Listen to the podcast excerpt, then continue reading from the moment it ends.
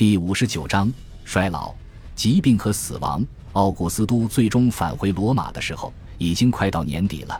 他得以在新近修缮完毕的道路上旅行。他本人曾为弗拉米乌斯大道的修复工程出资，并鼓励其他元老，尤其是曾庆祝凯旋式的元老，去承担其他主要道路的工程。有一些元老效仿他的做法。但最后，大部分工程还是凯撒·奥古斯都和阿格里帕承担的。这些工程将实用功能与强有力的视觉信息结合起来。路上的里程碑记载着修复道路的功臣的名字，而显眼的地点，如主要桥梁，则竖立着元首雕像。这些雕像非常优雅，表现的是一个身强力壮的男子，他的面庞没有任何衰老或压力的迹象。与近几十年来罗马十分常见的那种布满皱纹、下颌多肉的肖像形成了对比，但事实上，凯撒·奥古斯都已经三十九岁了，受到重病困扰，以至于无法参加马凯鲁斯和尤利亚的婚礼。阿格里帕代表奥古斯都参加了这次婚礼，在很多场合都是阿格里帕代表奥古斯都出席的。没有人说得准奥古斯都还能活多久，他本人也说不准。我们不知道他长期疾病缠身的原因，不过苏埃托尼乌斯告诉我们他患有肝病，所以我们可以大致推测，至少他的肝有一些问题。有些学者认为，奥古斯都的疾病是假装的，为了吓唬广大群众，让他们觉得假如元首死了，内战就会再次爆发，于是大家会感激他的继续存在，并接受他的主宰。也有人说，奥古斯都的疾病是心理或情绪上的侵扰导致的身体病痛。不过，正如一位著名学者说的，医生遇到自己无法诊断的疾病时，总喜欢说它是心理原因造成的。对罗马贵族来说，培养下一代从政是自然而然的事情。马凯鲁斯和提比略都在离开罗马城，陪同奥古斯都去西班牙之前接受了成人礼，这是很正常的事情。在亲属的幕僚中获取最初的军事和外省生活经验也是司空见惯的，只是他们获得军事保民官职衔时太年轻。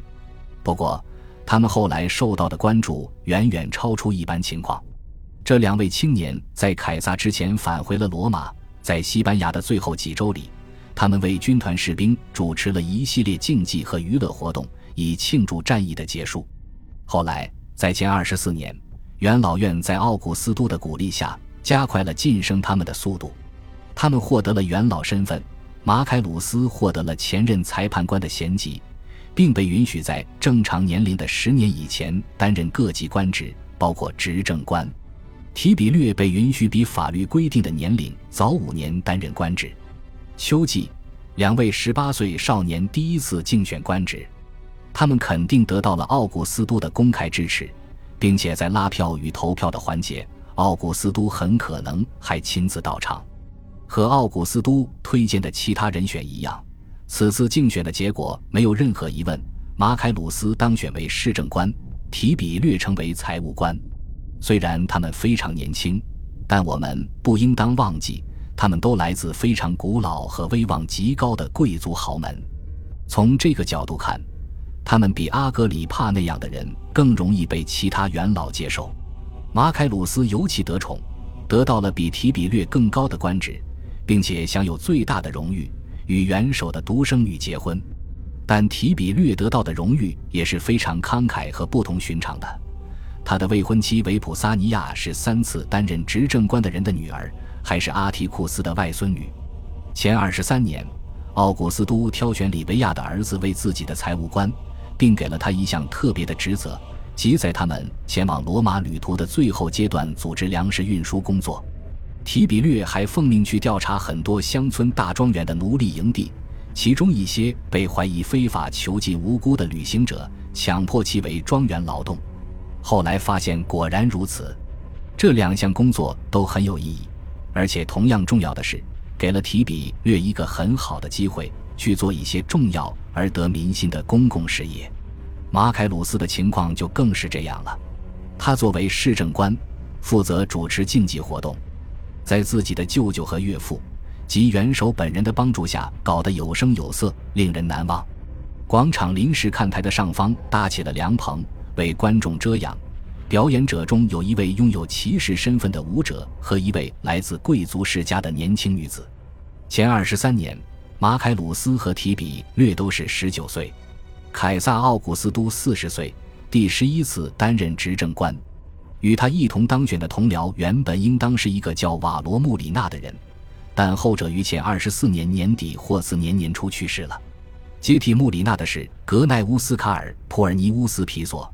此人曾在腓力比与奥古斯都敌对，皮索的家世很显赫，但自内战以来很少参与政事。据说曾拒绝别人鼓励他从政。这一次他被说服了。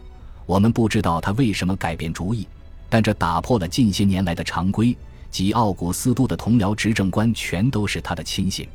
这或许是奥古斯都与皮索和解的姿态，或许是向大家保证。贵族世家的成员能够享有他们理应享有的崇高荣誉。这一年很不顺利，不过不是两位执政官的缘故，也不是因为他们不能很好的合作，而是因为天灾，一场严重的疫病爆发在意大利各地，导致大量人口死亡。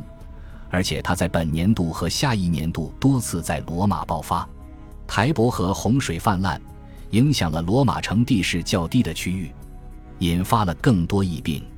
庄稼收成很糟糕，导致粮食匮乏。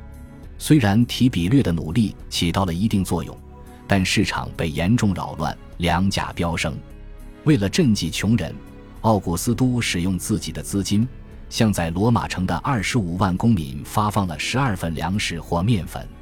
大家都觉得凯撒奥古斯都已经时日无多。上半年某个时候，困扰他很久的肝病又发作了，病情非常严重。通常的治疗手段包括热敷，但这一次没能缓解他的痛苦。奥古斯都将高级行政长官、显赫元老和骑士阶层的代表召唤到自己病榻前，共商国事。谈话结束时，他将自己的图章戒指交给阿格里帕，但向自己的同僚执政官皮索汇报了当前军队和公共账目的状况。没有人提及马凯鲁斯。凯撒奥古斯都非常刻意的没有指定继承人，要指定继承人是很困难的，因为他的权力和威望都属于他本人，而且并没有一个正式的元首地位可以传给其他人。除此之外，马凯鲁斯年仅十九岁，正处于自己政治生涯的开端，即便奥古斯都本人也是在多年里逐渐获得其养父的地位的。如果凯撒奥古斯都去世，那么阿格里帕是接管大部分军队的最佳人选，但他缺乏政治人脉，而且在过去愿意将大部分功劳都让给朋友，这些都是弱点。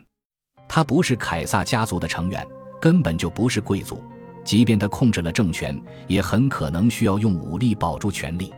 凯撒奥古斯都顽强地生存着，不过有一段时间他没有办法继续开会，甚至不能做出重要决策。一位新医生被换来照顾他，即使奴安东尼穆萨。他和其他很多医生一样，可能来自希腊化世界。他摒弃了通常的疗法，改用冷敷和冷水浴。元首的身体逐渐好转，恢复了元气。不管是穆萨的疗法真正有效，还是奥古斯都自愈，他后来再也没有患过重病，也不再受到肝病的困扰。其他疾病，比如感冒。以及初春和九月容易生病的情况，在大多数年份里都会发生，但看上去羸弱的奥古斯都还有三十五年的寿命。穆萨凭借自己奇迹般的疗法，得到了痊愈的元首的丰厚赏赐。元老院举行了公共感恩活动，很快赐给这位医生额外的慷慨赏金，以及佩戴一枚金戒指的权利。元老院还让人制作了穆萨的雕像。将其摆放在医神阿斯克勒庇俄斯的雕像旁。穆萨和其他医生都被赋予永久免税的权利。消息传开之后，许多个人和社区举行了公共感恩活动，庆祝凯撒奥古斯都恢复健康。至少在目前，国家安定得到了保障。即便那些不是非常喜欢元首的人也感到高兴，但人们对未来还是抱有担忧。有留言谈到马凯鲁斯为什么被忽略。这表明，至少有部分人认为，奥古斯都如此后代马凯鲁斯是准备让他接班。奥古斯都听到这些留言，很不高兴。因为这些说法对他原本非常正当、非常公开的交权给同僚执政官和老友的做法产生了消极影响。他身体恢复到足以参加元老院会议的程度后，便公开否认他在培养马凯鲁斯接班。作为证据，凯撒·奥古斯都带来了他所谓的遗嘱，并主动表示愿意宣读给元老们听，表明他的外甥除了正常的遗产之外什么都得不到。这个举动很有意思，让人联想到差不多十年前他公开安东尼遗嘱的事情。如果接受他的主动建议，就意味着大家不相信元首的话，需要看到证据，所以元老们迅速高呼，不肯让他宣读遗嘱。感谢您的收听，喜欢别忘了订阅加关注，主页有更多精彩内容。